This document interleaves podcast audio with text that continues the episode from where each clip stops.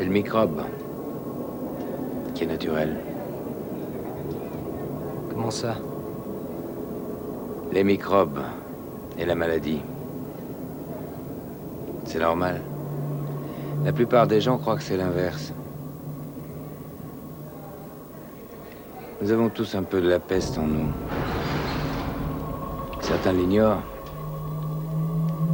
mais d'autres en font une règle de vie. Ceux d'entre nous qui savent doivent prendre garde à ne pas souffler au visage des autres, à ne pas se laisser distraire.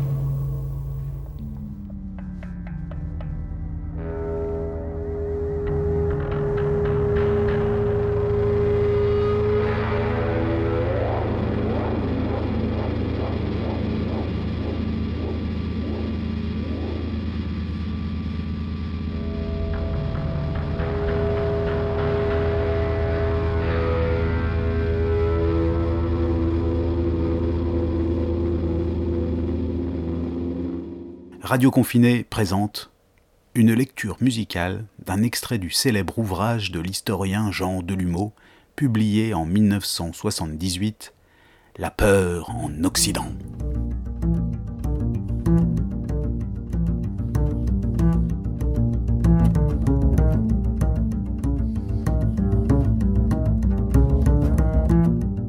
L'extrait en question est une partie du chapitre 3 qui a pour titre Typologie des comportements collectifs en temps de peste.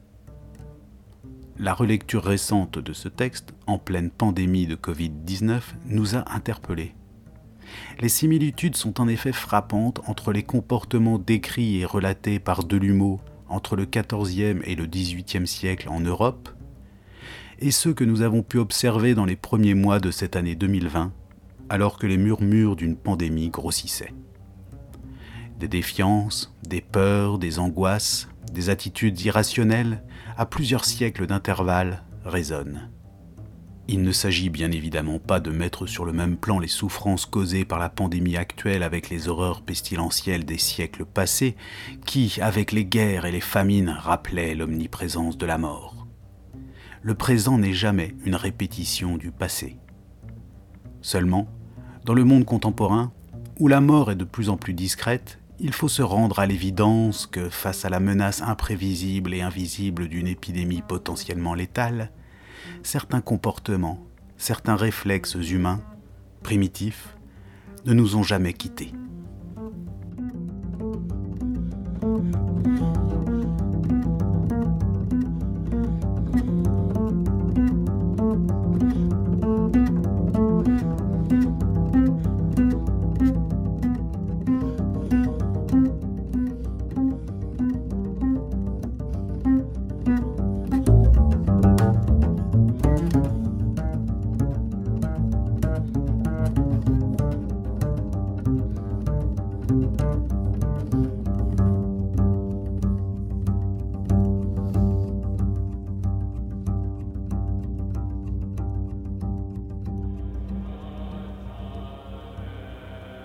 Tâche du chroniqueur est seulement de dire ceci est arrivé, en laissant de côté tout sentiment personnel.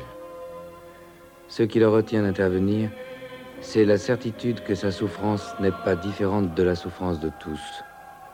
Son devoir est de coucher par écrit tout ce dont il se souvient, mais il ne doit jamais oublier que sa mémoire deviendra la mémoire de tous.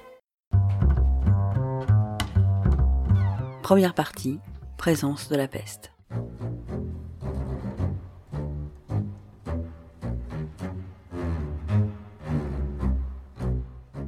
Sur la toile de fond constituée par les peurs quotidiennes se détachaient, à intervalles plus ou moins rapprochés, des épisodes de panique collective, notamment lorsqu'une épidémie s'abattait sur une ville ou une région. Le plus souvent en Europe, il s'est agi de la peste, surtout durant les quatre siècles qui courent de 1348 à 1720. Cependant, au cours de cette longue période, d'autres contagions décimèrent aussi les populations occidentales la Suède anglaise dans les îles britanniques et en Allemagne au XVe et XVIe siècle, le typhus dans les armées de la guerre de Trente ans, et encore la variole, la grippe pulmonaire et la dysenterie. Toutes les trois toujours actives au XVIIIe siècle. Le choléra, en revanche, n'apparut en cette partie du monde qu'en 1831.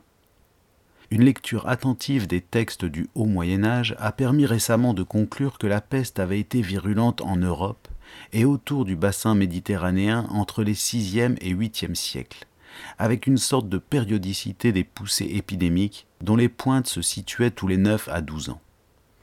Puis elle sembla disparaître au IXe siècle, mais pour ressurgir brutalement en 1346 sur les rives de la mer d'Azov. En 1347, elle gagna Constantinople et Gênes, et bientôt toute l'Europe, du Portugal et de l'Irlande à Moscou. Les ravages de la mort noire s'étendirent sur les années 1348-1351, enlevant, assure Froissart, la tierce partie du monde.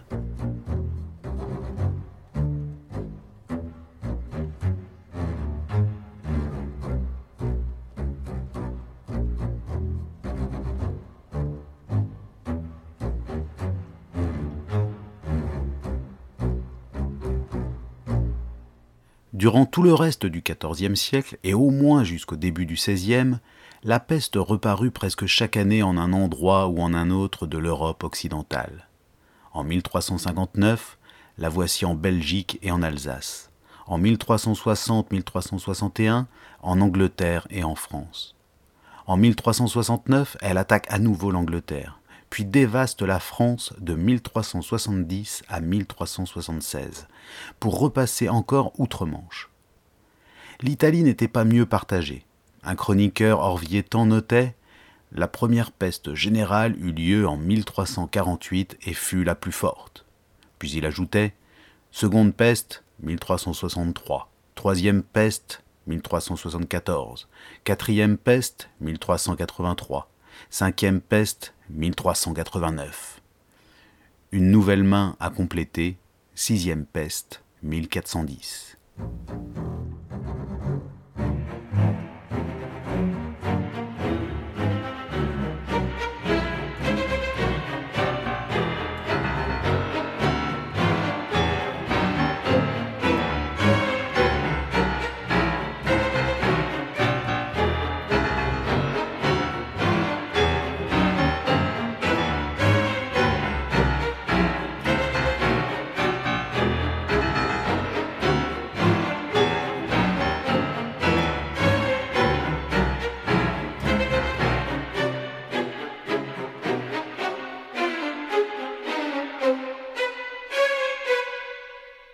Mal enraciné, implacablement récurrent, la peste, en raison de ses réapparitions répétées, ne pouvait manquer de créer dans les populations un état de nervosité et de peur.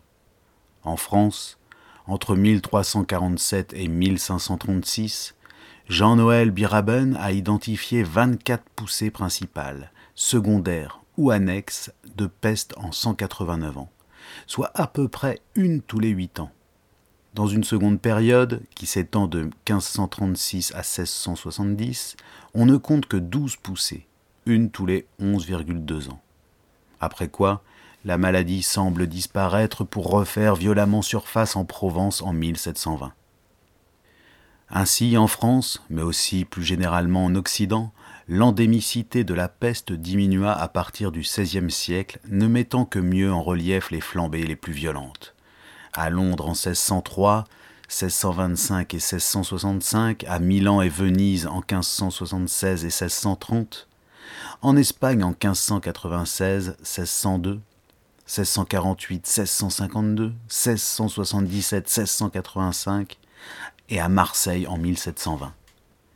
Ces dates et ces localisations ne constituent sans doute que quelques points de repère dans la diachronie et la géographie des pestes de l'âge baroque car les épidémies de 1576-1585 et 1628-1631 s'étendirent en réalité à une grande partie de l'Europe. Si violentes qu'aient été ces explosions, en particulier la dernière en France, celle de Marseille, elles étaient de plus en plus séparées les unes des autres par des années où aucun décès suspect n'était signalé. Le mal se faisait donc plus sporadique et localisé, et après 1720, il disparut d'Occident. Mais auparavant, pendant près de 400 ans, la peste avait été, selon l'expression de Bartholomé Benassar, un grand personnage de l'histoire d'hier. grand, parce que sinistre. Jugeons-en par ces crimes qui stupéfièrent les contemporains. Voici ce que décrit Boccaccio dans l'introduction du Décameron au sujet de Florence. La cruauté du ciel, et peut-être celle des hommes, fut si rigoureuse. L'épidémie sévit de mars à juillet 1348 avec tant de violence. Une foule de malades furent si mal secourus, ou même, en raison de la peur qu'ils inspiraient aux gens bien portants, abandonnés dans un tel dénuement, qu'on a quelque suraison d'estimer à plus de cent mille le nombre d'hommes qui perdirent la vie dans l'enceinte de la cité. Avant le sinistre, on ne se fût pas avisé peut-être que notre ville en compta une telle quantité. Que de grands palais, que de belles maisons, que de demeures, pleines autrefois de domestiques, de seigneurs et de dames, virent enfin disparaître jusqu'aux plus humbles serviteurs. Que d'illustres familles, que d'imposants domaines, que de fortunes réputées restèrent privées d'héritiers légitimes. Que de valeureux seigneurs, de belles dames et de gracieux jouvenceaux, auxquels non seulement la faculté, mais Galien, Hippocrate et même Esculape auraient décerné un brevet de robuste santé, prirent le repas du matin avec leurs parents, leurs camarades et leurs amis, et le soir venu, s'assirent dans l'autre monde au souper de leurs ancêtres.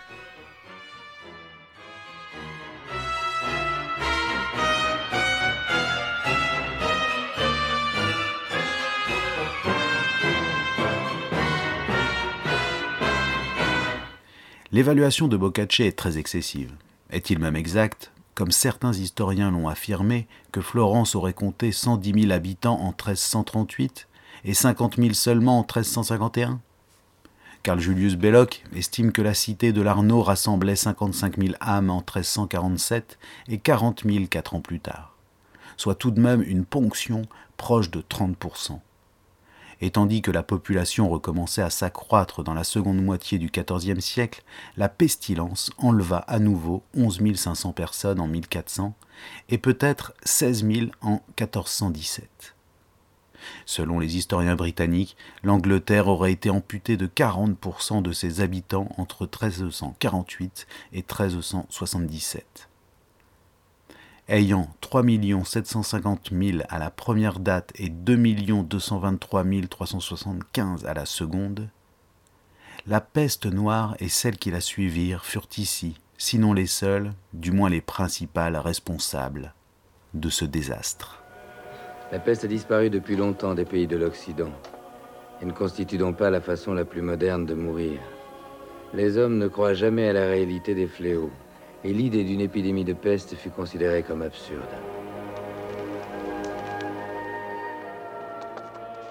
L'Europe, prise en bloc, ne devait plus connaître par la suite d'épidémies aussi tragiques que celle de 1348-1350. Pourtant, les retours offensifs de la contagion prirent encore à l'échelle urbaine, régionale, voire nationale, des allures de catastrophe. Paris aurait perdu 40 000 âmes en 1450, Londres, qui comptait environ 460 000 habitants en 1665, en vit périr 68 500 de la peste cette année-là. Marseille, au début du XVIIIe siècle, rassemblait un peu moins de 100 000 âmes.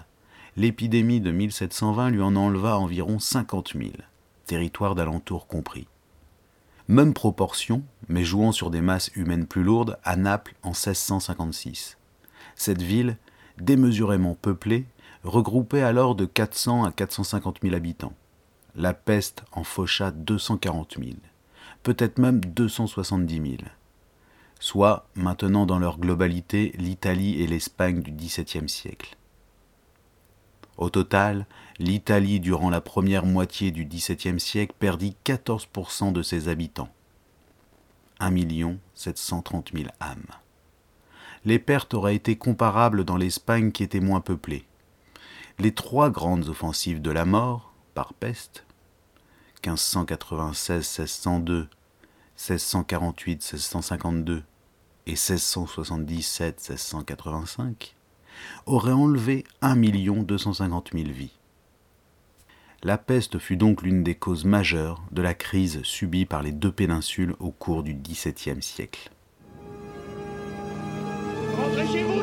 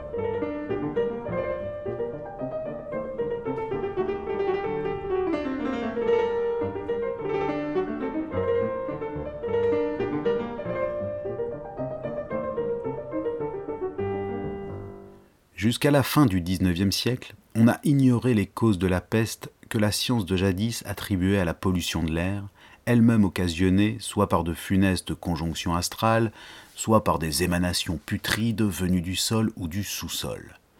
D'où des précautions, à nos yeux inutiles, lorsqu'on aspergeait de vinaigre lettres et monnaies, lorsqu'on allumait des feux purificateurs au carrefour d'une ville contaminée, lorsqu'on désinfectait individus, hardes et maisons au moyen de parfums violents et de soufre, lorsqu'on sortait dans la rue en période de contagion avec un masque en forme de tête d'oiseau dont le bec était rempli de substances odoriférantes. D'autre part, les chroniques anciennes et l'iconographie ne mentionnent guère comme signe avant-coureur d'une épidémie la mortalité massive des rats sur laquelle Albert Camus insiste dans La peste.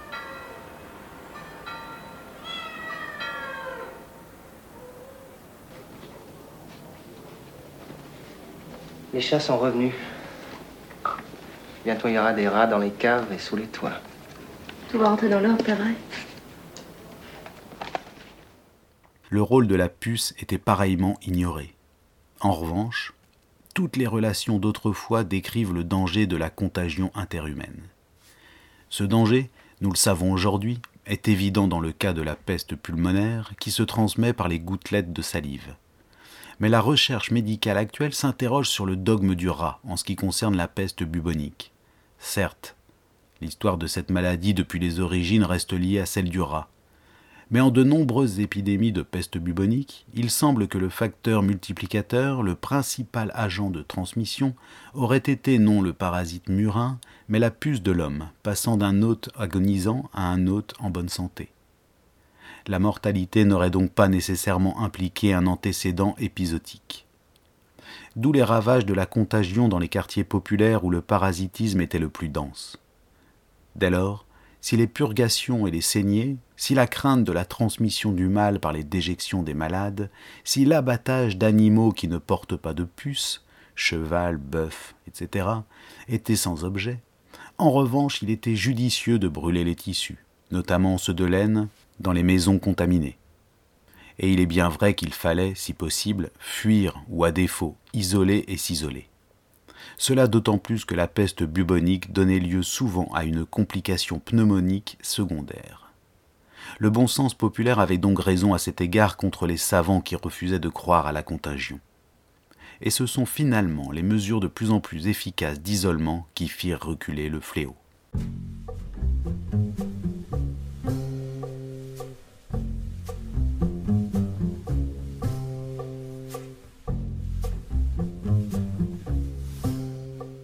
Cette prophylaxie partiellement correcte répondait une observation souvent exacte des symptômes de la maladie, en particulier sous sa forme bubonique. Description des charbons, localisation des bubons, accent mis dans le tableau clinique sur la langue tuméfiée, la soif ardente, la fièvre intense, les frissons, l'irrégularité du pouls, le délire souvent violent, les troubles du système nerveux, les céphalées, le regard fixe un médecin de Marseille notait à la suite de l'épidémie de 1720 La maladie commençait par des maux de tête et des vomissements, et une grosse fièvre succédait. Les symptômes étaient, pour l'ordinaire, des frissons réguliers, un petit pouls, molle, lent, fréquent, inégal, concentré. Une pesanteur de tête si considérable que le malade avait beaucoup de peine à la soutenir. Paraissant, saisi d'un étourdissement et d'un trouble semblable à celui d'une personne ivre, la vue fixe, marquant l'épouvante et le désespoir.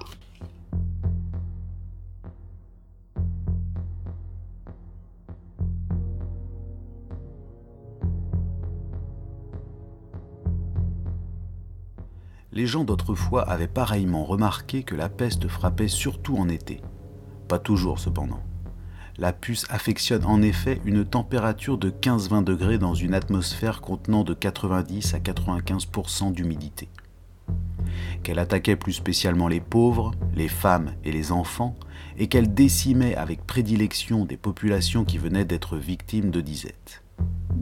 Le traité de la peste de César Morin, Paris 1610, comporte un chapitre intitulé Comment la peste suit ordinairement les grandes famines. Et on peut lire sous la plume d'un obscur chanoine lombard qui fut témoin de la peste de 1630 dans sa petite ville de Busto Arizio, ses précisions relatives à l'année 1629. La pénurie devint si extrême que l'on ne trouvait plus de vivres, même avec de l'argent. Aussi les pauvres mangeaient-ils du pain de son vermoulu, des lupins, des raves et des herbes de toutes sortes. Les raves se vendaient 16 sous le star, et on n'en trouvait même pas. Aussi voyait-on les pauvres, lorsque des étrangers amenaient des raves dans leurs chariots, accourir en se bousculant pour en acheter. On aurait dit des chèvres affamées partant au pâturage. Suivirent des maladies atroces, incurables, inconnues des médecins, des chirurgiens, et de tout homme vivant qui continuèrent pendant six, huit, dix et douze mois, si bien qu'une infinité de gens moururent en 1629.